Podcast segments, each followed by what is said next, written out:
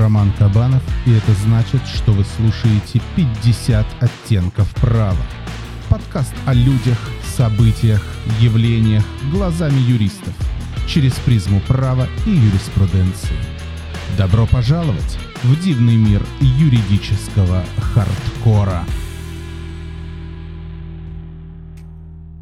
Сегодня к нам в подкаст забежал мой добрый товарищ, коллега, адвокат Кондрат Горишний. Кондрат, привет.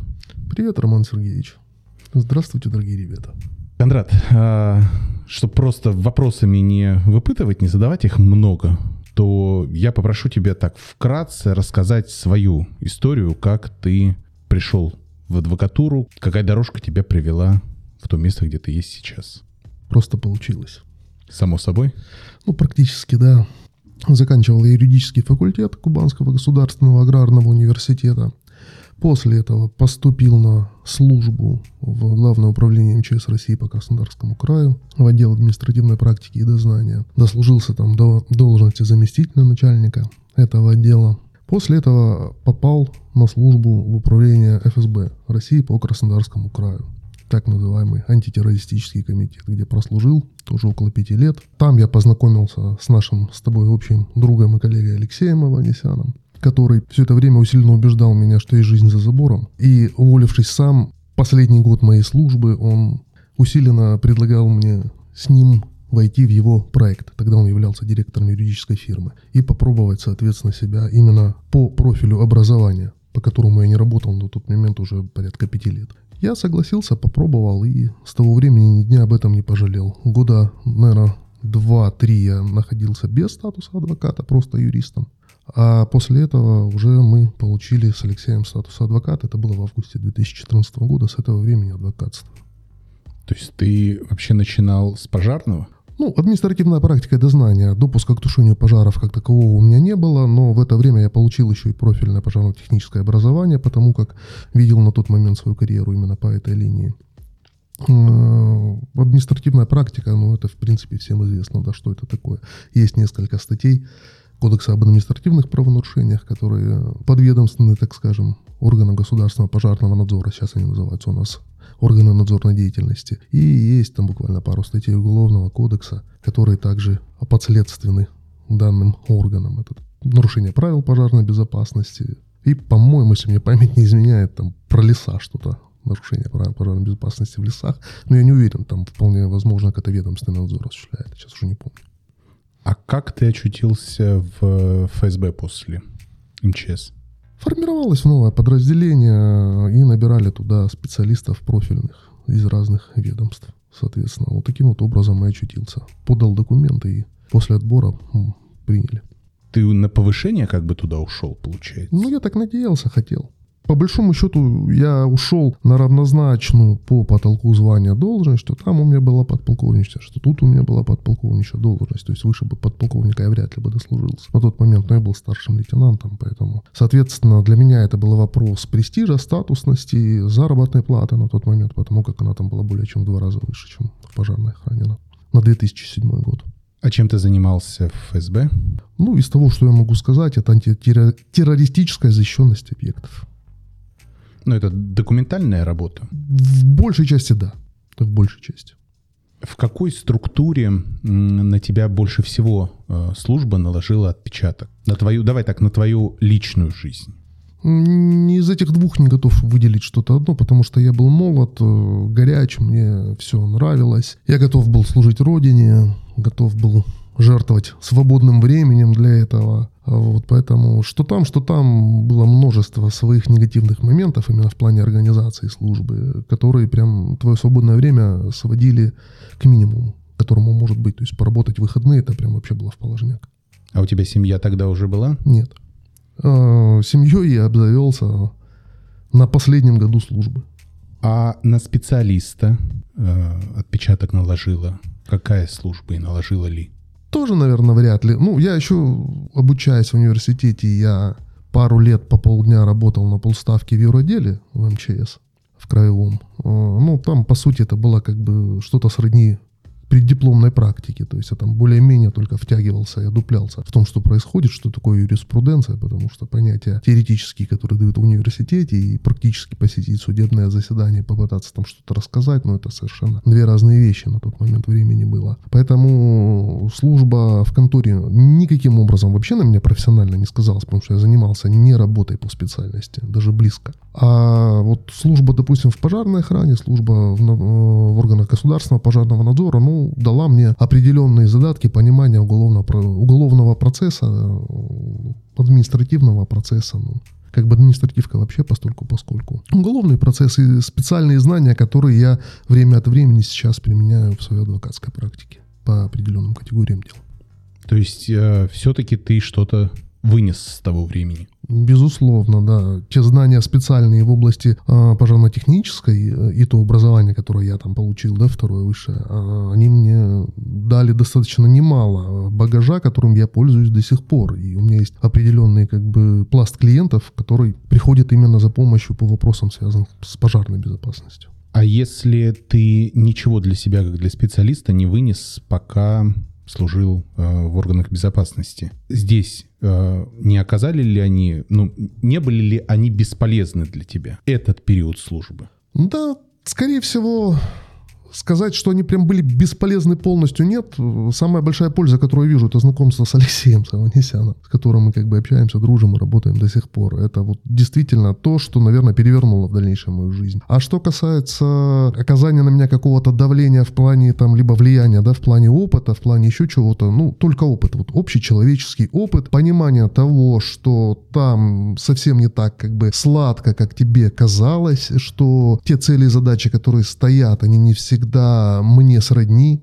И, собственно, мое-то решение об увольнении оттуда, добровольное, оно и было во многом принято из-за того, что я подразочаровался в государственной службе в принципе. И вот именно это разочарование привело тебя в частную практику. Отчасти разочарование, отчасти график работы. Как я уже объяснил, я женился, на последнем году уже службы, можно так сказать. После этого я проработал там месяцев 7-8. Ушел в отпуск и с отпуска пришел уже с рапортом на увольнение. Потому что немножко изменились ценности мои, а может и немножко изменились уже к тому моменту. Я начал понимать, что тот э, режим работы, тот образ жизни, те перспективы, которые передо мной открываются, и либо не открываются на государственной службе, они немножко не бьются с, моим, с моими ориентирами.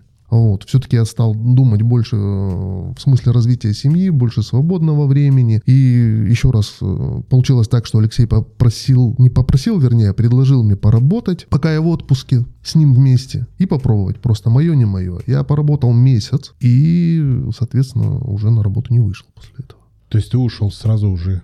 Нет, ну я написал рапорт на увольнение, меня там через какое-то время уволили. И все.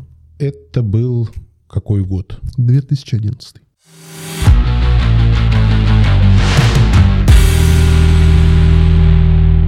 Статус ты получаешь в 2014. Да. Три года – это работа на себя, вне статуса. Э, с чем была связана эта работа? Я уже говорил, это вот с Алексеем в его юридической фирме. Мы работали занимались, в принципе, всем, чем было интересно на тот момент. Естественно, уголовка постольку поскольку, потому что не было статуса адвоката, да и на тот момент я уголовки вообще почему-то так как-то побаивался, мне казалось, что это все очень сложно. А, занимались и арбитражами, и гражданскими делами. Ну, по сути, как вот э, судебный юрист в области гражданского права, такого достаточно широкого спектра. Все было интересно, как будто заново я для себя открывал многие отрасли после университета. И придя в 2014 году в адвокатуру, ты пришел за статусом, чтобы практиковать в уголовном процессе? В том числе, да, конечно. Но основное было это, да. Ты испытывал какой-то пиетет к адвокатскому статусу, или у тебя не было никаких там иллюзий относительно того, есть у человека, у судебного представителя статус адвоката или нет его? Мое личное отношение к этому было абсолютно индифферентное, то есть никакого пиетета я не испытывал, мне это было нужно для э, саморазвития в профессиональной области для большего фронта работы, скажем так, и для освоения той отрасли, э, которую я хотел освоить, которая мне была интересна. То есть инструмент, ордер. Да. Тебе нужен был да. ордер. Удостоверение ордера, да. С каких дел ты начинал свою карьеру как адвокат уж? Как адвокат.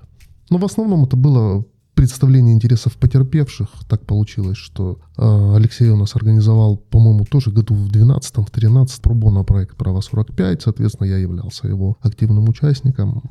И, по-моему, первое дело, если мне не занять память, которое мы взяли, э, бесплатно помогать, это было дело Олеси Макиной, когда отец похитил фактически ребенка у молодой девушки, отцом которого он являлся, и мы добивались его возвращения, боролись против решения родительских прав. Э, как такового уголовного преследования там не было, но были многочисленные материалы проверок в отношении него, в отношении нее и вообще по отношению ко всем событиям, которые там сопутствовали всему этому.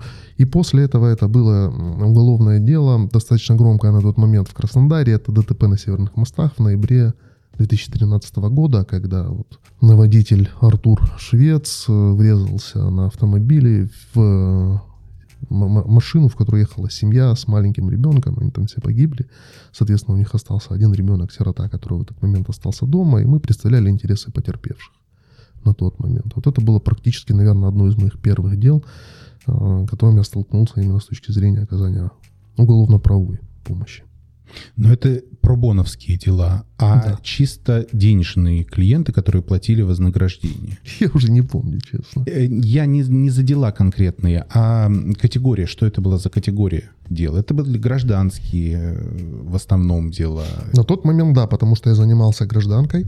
В арбитраже я уже ходил постольку поскольку не особо, честно говоря, меня зацепило, как бы это все, ну, не мое. А после получения статуса адвоката, да, это в основном, конечно, была гражданка, потому что люди уже по сарафанному радио обращались, э, старые клиенты, новые клиенты, именно по большей части это гражданские дела, э, это семейка во многом семейка, потому что, опять же, у нас было на тот момент заключено соглашение с уполномоченным по правам ребенка в Краснодарском крае об оказании, в том числе бесплатной юридической помощи. И э, многие обращались и от уполномоченного, и проекты были совместно вот с уполномоченным. Ну, вот я уже про два из них сказал.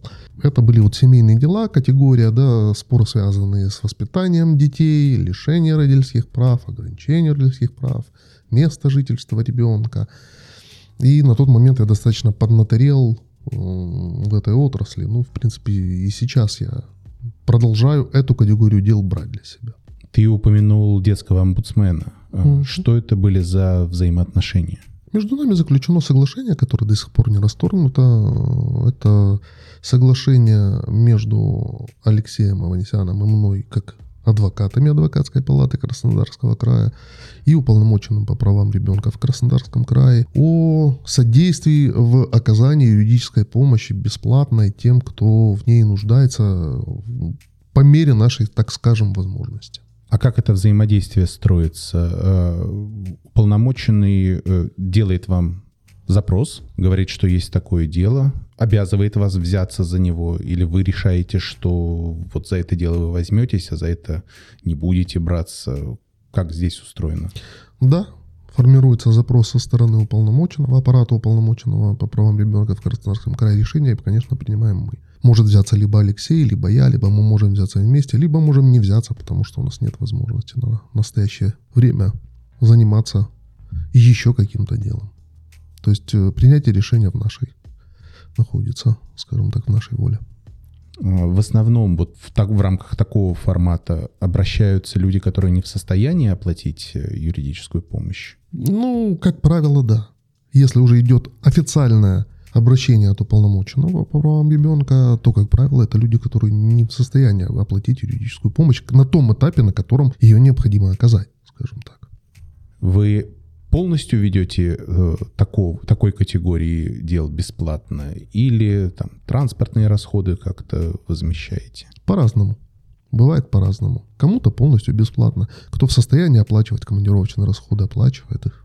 Кто в состоянии оплачивать на каком-то этапе помощь юридическую, тоже оплачивает ее. Ну, как правило, нет, конечно. Таких случаев было единицы. Когда, допустим, ну, ты берешься за проект, ты борешься что-то, э, отсуживаешь, отвоевываешь, у человека появляются возможности какие-то, и если он хочет что-то дополнительно получить, какую-то юридическую помощь, которая не связана уже непосредственно с соблюдением, допустим, прав законных интересов несовершеннолетних, это рождаются, ну, как правило, взаимосвязаны какие-то имущественные споры, раздел имущества, то тут уже у нас соглашение, собственно говоря, перестает действовать, мы уже определяем в своем интересе то предложение, которое готовы сделать, если человек хочет с нами работать в дальнейшем.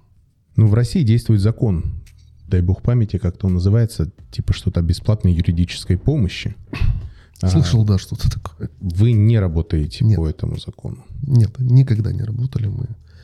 Считаем, что это абсолютно нормальная практика а, в мировой юриспруденции оказания помощи про бона. Считаем это, наверное, нашим вкладом в благотворительность, в очистку кармы, возможно, э, нашей. Э, и беремся за те дела, которые нам интересны. По сути, мы все подряд не берем. Вот у нас было несколько прям больших достаточно проектов, которые мы вели. Заканчивались они по-разному, но, собственно, из каждого из них мы выносили для себя определенный опыт. А как клиенты э, по такой категории дел, пробоновские я имею в виду, они благодарны за оказанную юридическую помощь, или наоборот э, часто высказывают какие-то претензии свои? А, ну, фактов высказывания претензий я не вспомню сейчас. Возможно, когда-то они и были, но это были какие-то действительно мелочи. Но, как правило, на мой взгляд, возможно, я многого хочу от клиентов, но я не ощущаю той благодарности, как правило, которую, на которую я бы был вправе рассчитывать. Но бывают исключения. Вот э, тоже дело Олеси Макиной. Вот до сих пор общаемся, до сих пор со всеми праздниками поздравляют. Э, время от времени перезваниваемся. Уже прошло более 10 лет с этого всего. То есть люди действительно оценили э, и глубоко благодарны. А многие клиенты воспринимают это как должное, потому что, ну, возможно, это часть менталитета нашего, возможно, еще что-то. Раз это бесплатно, значит, это положено. А какую благодарность ты считал бы адекватной? Уважение к собственному труду и полученным результатам. И ну, элементарно выражение хотя бы словом «спасибо», чего тоже зачастую не бывает. То есть люди не говорят даже спасибо после того, как им Зачастую помогли? нет. Ну, даже не сказав такой минимум. Не отбивает э, охоты заниматься отбивает. дальше? Отбивает.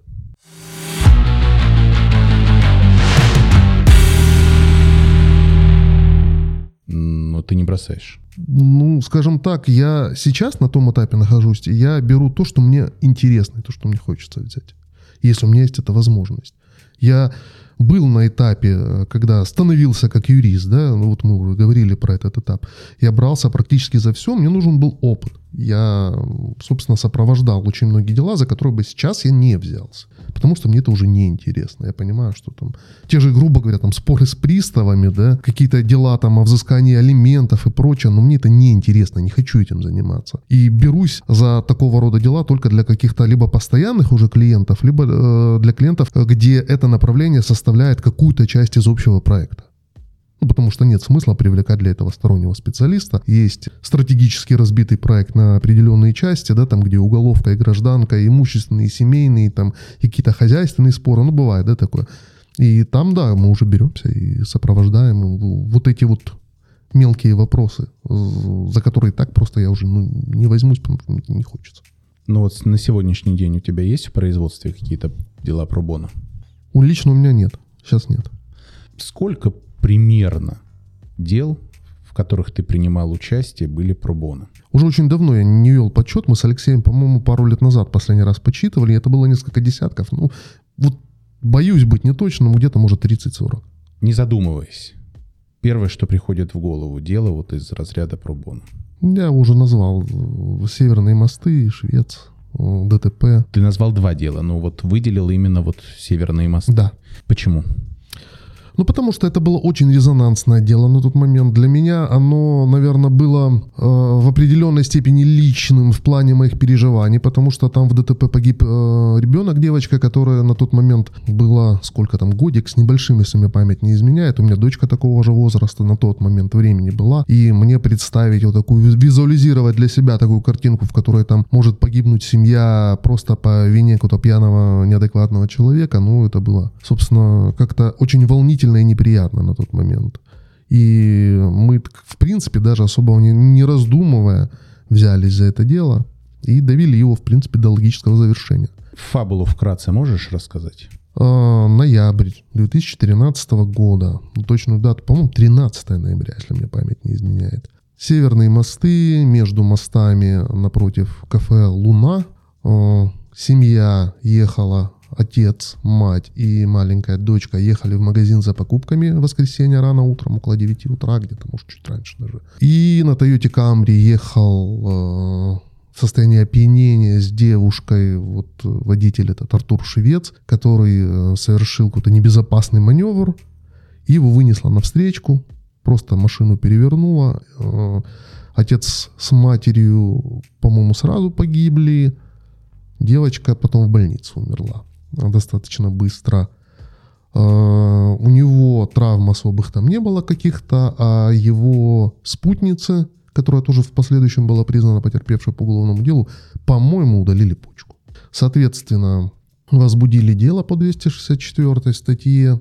Мы вошли сразу на сторону потерпевших представлять их в данном деле на стадии предварительного следствия суда первой апелляционной инстанции, кассационной, по-моему, тоже мы их представляли. Получил он на тот момент максимально суровый приговор, 9 лет колонии, причем общего режима, не колонии, поселения, ну и, соответственно, три года лишения права управлять транспортным средством. На тот момент это по России был по этой статье э, беспрецедентно суровый приговор. С чем ты его связываешь?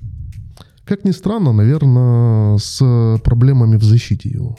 Потому как э, постоянно человек менял показания, то не он был вообще за рулем, то он там в воздухе на 20 минут завис, пока машина крутилась, его выкинуло сразу. Ну, машины, ну, какие-то полуфантастические версии были. Э, и защита, на мой взгляд, была слабо построена, потому что тут дорожно-транспортное происшествие, преступление, совершенное в условиях очевидности абсолютной, каких-то специальных познаний для того, чтобы понять, что там происходило при наличии множества записей видеокамер, свидетельских показаний и всего прочего, не нужно было. Он до последнего вину не признавал, так и не признал ее. Не хотел компенсировать ничего э, семьям пострадавших. Потом в итоге какие-то копейки он там почтовым переводом перевел уже непосредственно перед приговором. Еще раз, на мой взгляд, здесь должна была быть э, линия защиты это признание вины, раскаяние э, с надеждой получить более мягкий приговор, чем был по факту. А он что? Он утверждал, что его не было вообще э, на месте того дорожно-транспортного ну, происшествия? Он, насколько я помню, говорил, что не он был за рулем, что была эта девушка, что непосредственно перед э, столкновением его как-то выкинуло из машины, и он там не мог к нему привести к этому столкновению. Там какие-то действительно вот такие вот прям граничащие со здравым смыслом были версии, э, которые адвокат поддерживал поддерживал, и каждое, чуть ли не каждое новое судебное заседание была какая-то новая позиция по поводу признания, непризнания вины, по поводу фактических обстоятельств. И адвокат, видимо, связанный волей подзащитного, следовал этой позиции. И, соответственно, все это было бы смешно, если бы не было так грустно. Ну, ты вот привел дело, которое действительно такое очень эмоционально, наверное, невозможно не вовлечься эмоционально в такое дело. А, ты всегда эмоционально привязан к судебному делу, к судебному спору, или такого никогда не бывает, или бывает редко? Такое бывало. Сейчас э, этого практически нет. Практически. Есть переживания за результат. А если я вижу, что здесь можно добиться какого-то хорошего результата, который бы устроил меня, моего подзащитного, допустим, то да, здесь есть такое искреннее переживание за результат, э, но сказать, что я сопереживаю происходящему, ну нет, наверное, это определенная ступень профессиональной деформации, возможно. А поначалу это было постоянно. Ну, зачерствел? Ну, я, скорее всего, пытаюсь с этим бороться сознательно. Потому что я полагаю, что это ничего хорошего в себе не несет. когда ты лично через себя каждое дело пропускаешь, как бы, ну, опять же, дело делу рознь, да, там дело о разделе имущества в виде автомобиля там и дачи в Знаменском, но ну, тяжело его пропустить через себя и кому-то там сопереживать искренне. А если это действительно какие-то дела, связанные там с какими-то насильственными преступлениями, либо там вопиющим каким-то нарушением прав ребенка, ну, бывало такое, бывало, опять же, что прям переживал, у меня были мысли одному нашему клиенту даже сдать, э, бесплатно дать пожить в квартире у себя, понимаете? Когда э, мы видели ситуацию, при которой там девушка плачет и говорит, вот что мне делать, мне негде жить, муж погиб. Э, у меня прям, ну, как, как же, как же, вот у меня есть там квартира однокомнатная, пусть там девушка поживет с ребенком. Ну, хорошо, что меня супруга на место поставила в этом плане. А потом, когда мы для этой девушки добились компенсации э, морального вреда, причиненного преступлением э, в отношении ее супруга. Первое, что он сделал, это поехал отдыхать в Египет. В принципе, я понял, что мои э, переживания, наверное, были чересчур, чересчур эмоциональными по данному поводу. Ну и же надо было как-то свой моральный вред. Не осуждаю это, не осуждаю. Но я считаю, что, опять же, я не осуждаю ее, но я понимаю, что мне в тот момент это помешало, это мне где-то застелило глаза определенной там пленкой, через которую я смотрел на ситуацию, искренне переживая по-человечески. Но все-таки я советник по правовым вопросам и стараюсь сегодня оставаться именно советником по правовым вопросам, а не психологом. Не всегда получается. А, люди очень любят получить эм, сопереживание на определенных этапах, особенно когда впервые сталкиваются с уголовным преследованием, но стараюсь с этим бороться. То есть эмпатия к клиенту это скорее зло.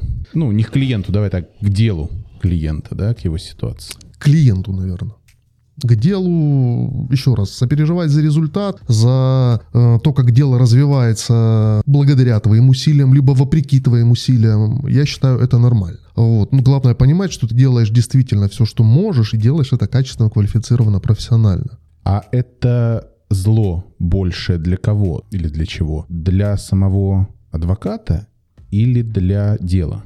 Э, мы сейчас говорим про эмпатию клиенту.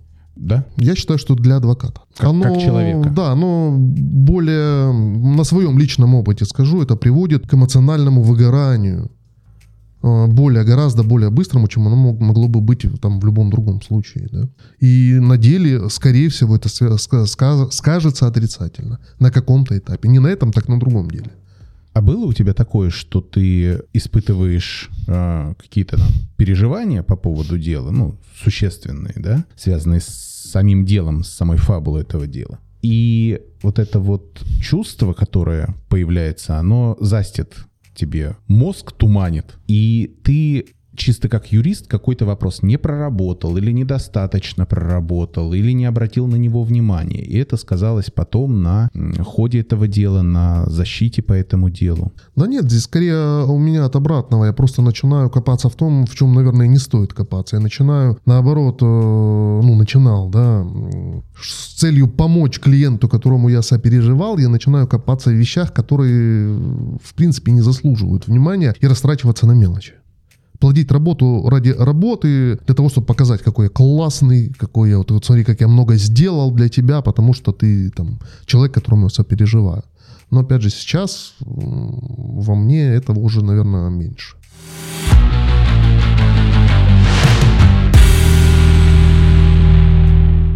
Клиент или доверитель? Ну, я привык к слову доверитель. С чем это связано? Не знаю, считаю это более корректным, наверное. Не могу объяснить однозначно. Мне кажется, вот ты мне сейчас задал этот вопрос, я пытаюсь на ходу анализировать. Наверное, это более правовой термин. А ты в разговорах там с другими коллегами, скажем так, со старшими коллегами, ты встречал какое больше понятие? Хороший вопрос. Со старшими коллегами, тем более, я разговариваю, наверное, редко. И о клиентах так совсем редко. Для меня понятие старшей коллеги это, наверное, совет, совет ФПА, что ли. Либо адвокатской палаты Краснодарского края, где общаюсь достаточно редко. Ты разговариваешь с советом ФПА? Нет. Об этом и речь, что ну, я... хотя бы редко. Никогда. А как вообще твой э, приход именно в адвокатуру строился с точки зрения вот э, стажировки какой-то, перенятие опыта того, кого я упомянул в качестве старших коллег, у тебя это все было? Или ты получил статус, прыгнул в эту бездонную пропасть правовой действительности, и тебя, тебе никто не говорил про какие-то такие нюансы, лайфхаки общения с клиентом или с доверителем, составление соглашений, поведение, обсуждение каких-то вопросов с доверителем, как обезопасить себя как адвоката. То есть вот это вот э, наставничество такое, оно было в твоей профессиональной жизни? Ну, в правовую действительность я окунулся еще до получения статуса адвоката и бултыхался там уже пару лет, да, к моменту получения статуса адвоката, поэтому существенно для меня в плане действительности с получением удостоверения и статуса ничего не изменилось. Никакого наставничества у меня не было и, наверное, быть не могло, потому что мы работали исключительно сами, сами набивали себе шишки, сами формировали себе опыт, исключительно, наверное, какой-то своей добросовестностью отношения к делу. Поначалу, первый год моей работы юристом, на воле. Ну, это было обычным делом не спать ночью, изучая какие-то комментарии, судебную практику по совершенно каким-то обычным делам, да, потому что в голове абсолютный правовой вакуум, а тебе нужно работать, да, там. Занимался договорной работой, которую ненавижу. Ну, сейчас я уже для себя сделал вывод, что это вообще вот не мое, даже близко. Ненавижу составлять договоры, анализировать договоры, ну и вообще это заниматься чем-то связанным с этим. Тогда занимался аж, аж бегом. Все сами, абсолютно. Максимум, что было, это советы, э, обсуждение каких-то проблем с коллегами, в том числе с тобой, да. То есть, когда у меня сегодня какой-то сложный наклевывается клиент с каким-то сложным гражданским либо арбитражным делом, я иду и советуюсь с тобой об этом. Я... И так было всегда. Я больше здесь не про ведение дела, а про, про адвокатскую суть адвокатской деятельности во взаимоотношении с клиентом, с судом. То есть такие какие-то где-то этические моменты, как лучше поступить, не с точки зрения права, а с точки зрения вот модели поведения. Нет, Никто меня этому не обучал. Опять же, только на уровне э, взаимоотношения с коллегами, адвокатами и обсуждения каких-то конкретных ситуаций. А ты чувствуешь здесь провал какой-то? Определенный пробел, да, наверное, есть. Не факт, что мне это в жизни в дальнейшем пригодится, да, восполнить этот пробел. А, но я понимаю, что, наверное, каких-то знаний в этом плане мне не хватает. Как ты считаешь, это проблема вообще вот отсутствие такого развитого института наставничества сегодня? Или все-таки наоборот, он не нужен и нужно, чтобы человек пришел, сам прошел этот путь, сам набил шишки, сделал выводы и, дай бог, больше их не делал?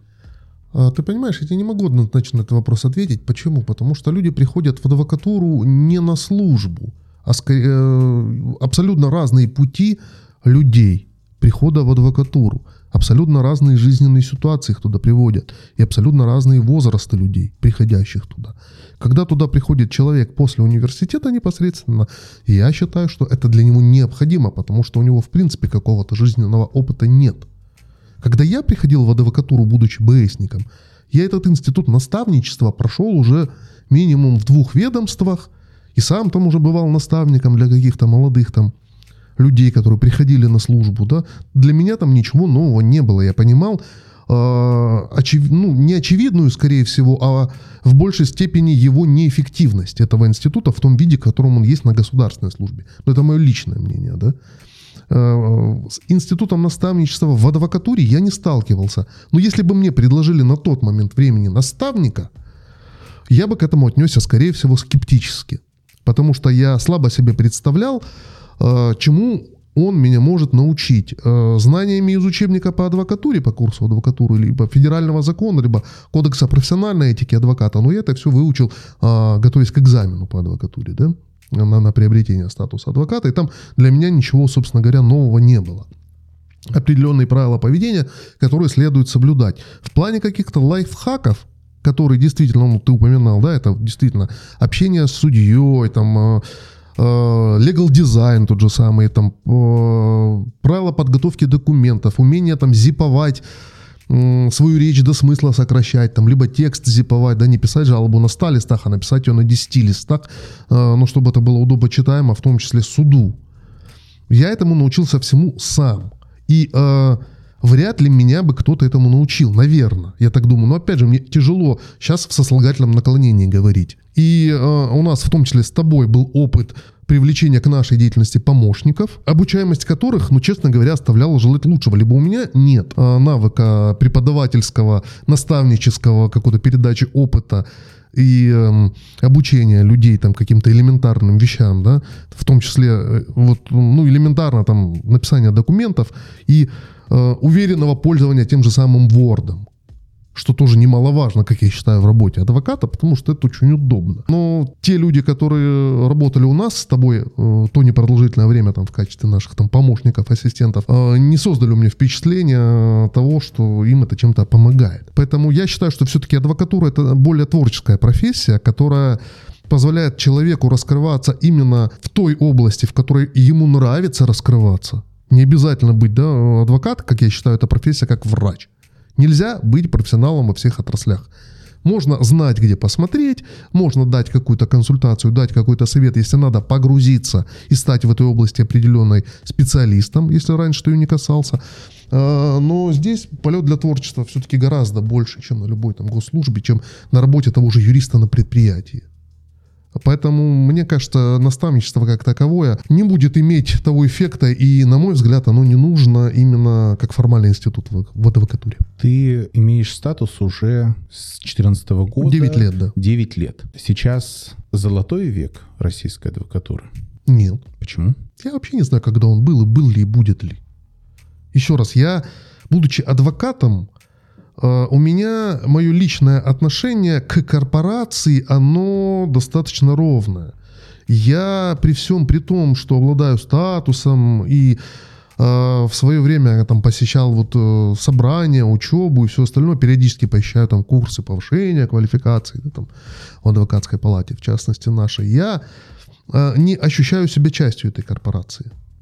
Я считаю, что я, я и мои единомышленники, мы вот работаем сами по себе. То есть это клуб по интересам. Э, и говорить о том, в золотом ли веке находится вся адвокатура, я считаю, что нет, конечно.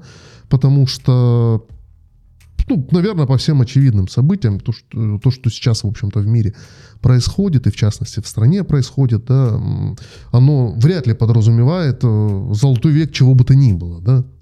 Э, но что касается конкретно адвокатуры, я даже не готов сказать, когда он был. Было ли это время присяжных поверенных, либо была это вот эта советская адвокатура с вышедшими из нее метрами, как принято говорить, которые сейчас уже убеленные сединами, благородно сидят и вещают что-то там в ФПА и э, в фейсбуках. С большим уважением к ним отношусь, но говорить о том, золотой век был ли у них, ну, на этапе развала Советского Союза, наверное, да, для них это был золотой век. Вот. Поэтому Просто... во многом они стали теми, кем они являются на сегодняшний день. Человек, который это сказал, он сказал это про, наверное, пару лет назад где-то и про последние 20 лет. Это, собственно, президент Федеральной палаты бывший, Пилипенко. И вот э, он эти 20 лет охарактеризовал так. Это было, конечно, до такого существенного ужесточения всего, чего только можно, но все равно 20 лет эти, а не какой-нибудь 1864 по его мнению, является века, золотым веком российской адвокатуры.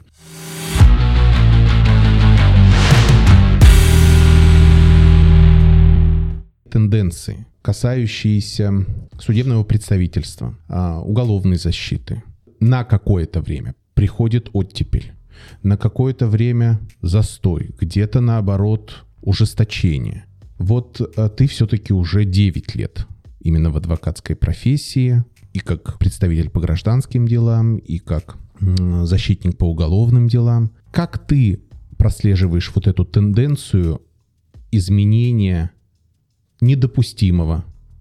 Вот что-то сначала является недопустимым абсолютно, да, это табу, так делать нельзя. Там, не знаю, отсутствие подписи свидетеля в протоколе, это вот, ну, все, это сразу как там это называется правильно, нужно исключать, да, это доказательство. Потом может получиться такая ситуация, что взяли свидетеля, допросили, э, как бы свидетель сказал, забыл поставить подпись, но это я, да, я был, я там все видел. Не свидетель, понятой, понятой, конечно, ошибся. И уже вот такое нарушение с отсутствием подписи, оно не считается чем-то существенным, фундаментальным, как это, его можно исправить, да, но исправимый недостаток. И вот так вот развивается на протяжении долгого времени вся правоприменительная практика. Вот ты это как видишь себе за то время, что ты занимаешься ну, судебными делами? Смотри, э, мы, получается, сейчас уже уходим э, в плоскость правоприменения в принципе, да, э, относительно адвокатуры. Я, я сейчас закончу мысль относительно адвокатуры. Вот мне кажется, что золотой век адвокатуры для меня настанет тогда, когда от нас отстанут, скажем так. Чем, для меня, чем меньше контроля со стороны корпорации, тем лучше.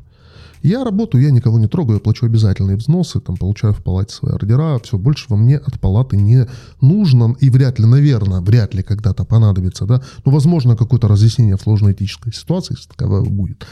И я думаю, палате от меня тоже вряд ли что-то нужно, главное, чтобы взносы платил и, собственно, этику адвокатскую не нарушал, чтобы не давал повод для дисциплинарки, им лишний раз там собраться на квалифкомиссию, либо для э, совета палаты, э, палаты.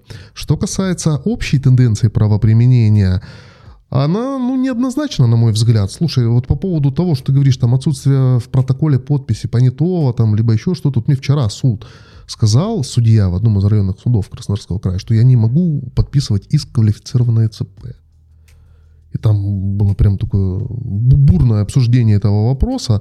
И в итоге я понял, куда движется ситуация, взял ручку и просто подписал его живой подписью. После этого мне судья 10 раз сказала, я пожалела, что разрешила вам подписать э, исковое заявление, лучше бы я вам его оставила без рассмотрения. Какие-то вещи уходят, какие-то вещи приходят. Есть, особенно это касается, наверное, уголовно-процессуального права. Э, здесь они более такие вопиющие, хотя бы потому, что они напрямую, наверное, влияют на судьбу людей, да в виде переговоров. Э, на мой взгляд, это постоянная какая-то борьба э, между адвокатурой с одной стороны, то есть адвокатами, которые любят свою работу и которые стараются добросовестно и творчески к ней подходить, и правоприменителями в лице э, прокуроров, э, судей, сотрудников полиции, следователей Следственного комитета с другой стороны. Мы только находим способ, как бороться эффективно с определенными их закидонами, они тут же выдумывают новые. Это вот эти все карусели по административкам, да, когда человека просто, ну, раз за разом э, тянут время для того, чтобы предъявить ему обвинение по уголовному делу возбудить уголовное дело, по которому не хватает доказухи, а просто тянут время и его содержат там раз за разом, только он выходит из спецприемника, его заново за что-нибудь по сфабрикованной статье а, закрывают. Ну, собственно, как на твоей памяти это было неоднократно. Только мы находим а, способ, как с этим бороться, они придумывают что-то, какие-то крепости придумывают себе планы, там еще что-то, да, чем значительно усложняют нам работу. Но, на мой взгляд, здесь все находится примерно, наверное, на том же уровне, на котором находилось и раньше. Работать можем. Главное понимать трезво и здраво, что ты можешь сделать в принципе, и что ты можешь сделать в данном конкретном деле для конкретного человека, который к тебе обратился, там, либо его родственники, да, за помощью. Строить себе розовые замки и говорить, что завтра ты всех оправдаешь, своих подзащитных, ну, к сожалению, наверное, не э, здесь и не сегодня. Не на данном этапе развития нашей правовой и правоприменительной системы. А принимать э, на себя поручения, зная, либо в процессе выполнения поручения, понимая, что ты реально можешь чем-то помочь в плане переквалификации, в плане смягчения приговора, в плане э, отсечения каких-то составов преступления, ну почему бы и нет. И здесь э, общая тенденция правоприменения, на мой взгляд, существенной роли не играет. Я не сторонник той теории, которой, наверное, многие сейчас придерживаются, говорят, что вот с каждым годом все хуже и хуже, да все тут Э, нам тут закрывают каналы, загибают руки, выкручивают, да. Нет, я не сторонник. Работать можно. Где-то сложнее, где-то проще. Опять же, учитывая, что мы работаем, ну, по крайней мере, я преимущественно в рамках Краснодара, в рамках края, работаю не первый год, в принципе, здесь уже относительно комфортно, наверное, даже себя чувствуешь. А как ты э, доверителю говоришь обо всем об этом? Он же может рассчитывать на то, что его оправдают? Ну, если он хочет оправдания, то Вопросов нет, будем биться за оправдание. Я тут связан волей доверителя, я считаю. Но ты ему объясняешь Особенно статистику. Если, если я уже занимаюсь этим. Если на этапе согласования, да, переговоров, перед заключением соглашения, я стараюсь э, не вводить доверителя в заблуждение. Ты ему объясняешь шансы его? Шансы на оправдание. Ну, ну да, он говорит... Есть законные шансы, а есть, так скажем, жизненные да, шансы. Шансы получения оправдательного приговора, приговора в России в 2023 году. Это немножко, несколько другое. По закону у нас тут э, оправдывать можно, наверное, одного из десяти, если не чаще. Ну, вот, при том, что, наверное, мало встречается людей невиновных э, ни в чем. Ну, из того, в чем их обвиняют. Их достаточно немного. А, но стараюсь не вводить доверителя в заблуждение по этому поводу. Ну, то есть ты им говоришь, что, ребята, как бы вот практика устроена таким образом, что оправдательный приговор будет вряд ли. Если, конечно, хотите, будем биться до конца. Ну да, если, но... мы, да, если мы только не про частные обвинения говорим, но это уже всем давно понятно и известно. Опять же, да, чего хочет доверитель? От этого будет складываться и стоимость услуг, и объем работ.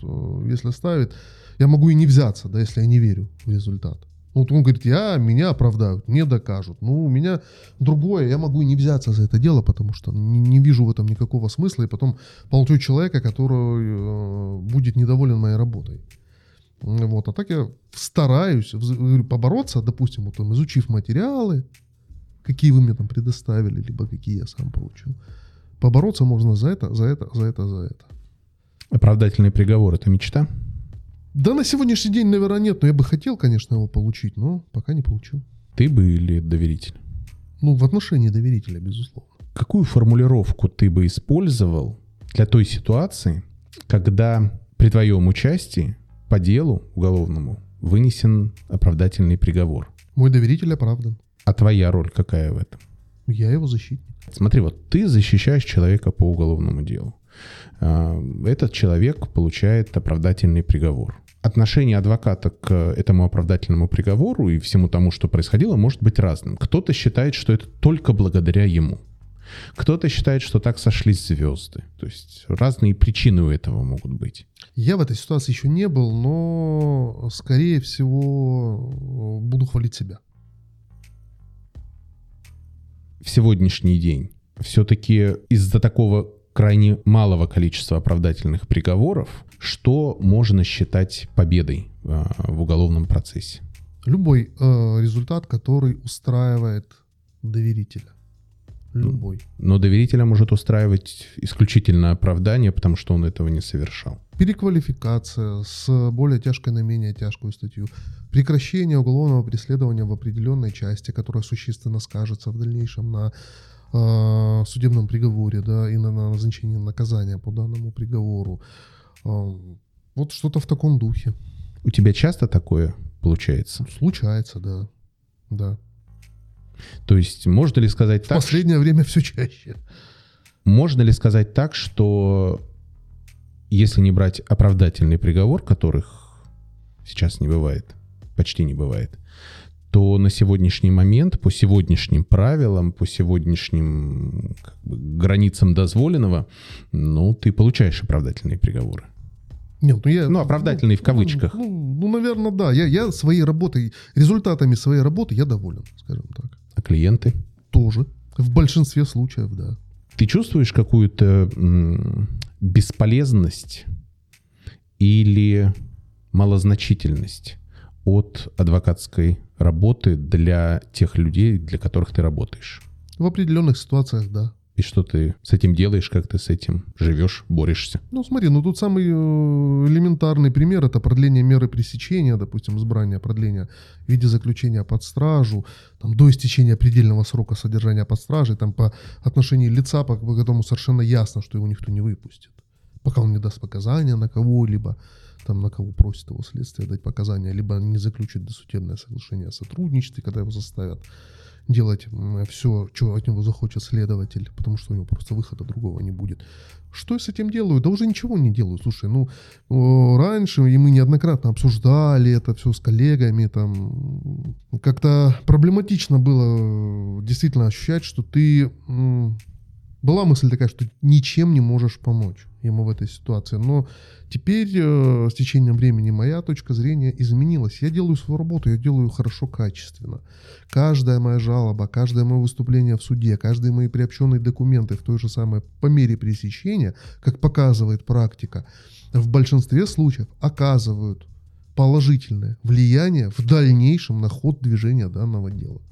Потому что у нас был случай, вот у нас тоже один территориальный орган следствия расследовал 159-ю, 4 два эпизода. Человека закрыли под стражу. За три месяца его содержания под стражей и неоднократные там продления, мы э, с Алексеем Саванесяном как раз защищали человека, э, собрали такое количество доказательств, ну, так скажем, даже, наверное, не доказательства, а такое количество документов, доказывающих некомпетентность прокуратуры и следствия и нарушениями закона существенно, что просто при очередном продлении следователь отказался от своего ходатайства и выпустил э, нашего человека на подписку о невыезде. Просто вот так. И в дальнейшем вопрос о мере пресечения на протяжении, наверное, полутора лет для него не стоял вообще никакой спокойно. Он сначала на подписке был, потом на залоге. Как ты считаешь, э, чисто для себя, это больше оправдание, вот та мотивация, которую ты привел,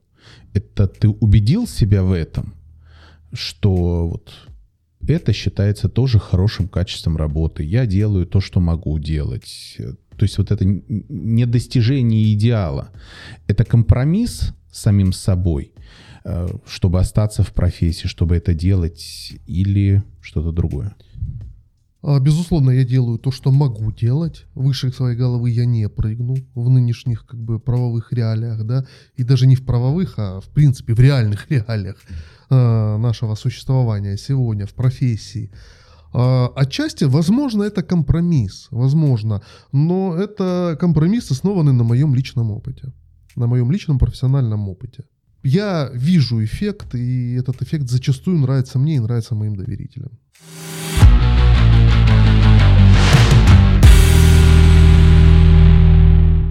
Что тебя сегодня больше всего бесит в судах? В широком смысле этого слова.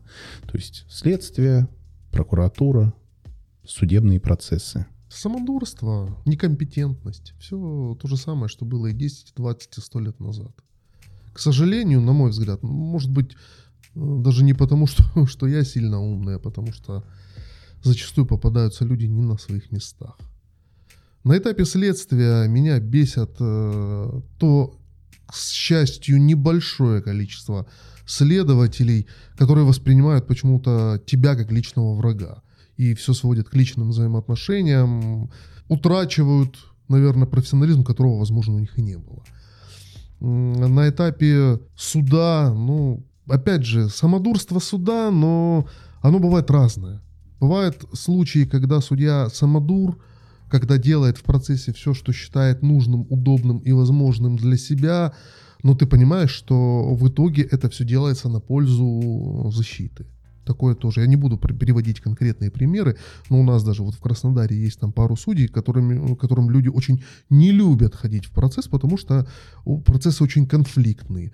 А, допустим, мне и Алексею вот, ходить туда очень нравится, потому что мы понимаем, да, что он там орет, он там тебя затыкает время от времени, но вот таким образом он следит за порядком в судебном заседании, не дает катать вату представителям прокуратуры, представителям там потерпевших, там, ну, как было в нашем конкретном случае, и в итоге выносит приговор, который нужен нам. Не потому, что он такой классный, а потому что просто он таким вот образом э, ведет процесс, но дает защите э, донести свою позицию, вникает в нее.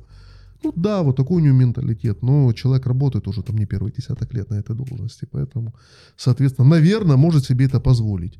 А бывают, ну, случаи просто какой-то вот действительно, на мой взгляд, некомпетентности, э, которые оставляют тягостное впечатление, но, честно говоря, я их за свою практику видел достаточно, уже достаточно спокойно к ним отношусь, особенно этим на моей практике грешат районные суды, когда меня чуть ли не вызывают судьи к себе в кабинет после заседания, говорят, ты что написал? Ты читал, что ты написал? Это вообще бред. Я никогда в жизни это не удовлетворю. Ты еще адвокат при этом. Как ты вообще можешь это писать? Ну это стыдно. отзывай иск или переделывай его, или корректируй требования. Я никогда это не удовлетворю, даже не пытаюсь. Я говорю, слушайте, примите, пожалуйста, решение в соответствии с законом. Я ничего не меняю, решение выносится в мою пользу. Поэтому это, скорее всего, такие некомпетентные уловки людей, которые э, не могут никаким иным образом на эту ситуацию повлиять. То есть даже несмотря на все вот это вот безобразие, которое вокруг творится, ты как бы не хотел бы бросить адвокатуру, адвокатскую деятельность и закончить все это? Мне моя работа нравится. То есть, ну, я даже, знаешь, вот не могу назвать это работой. Мне мой род занятий нравится.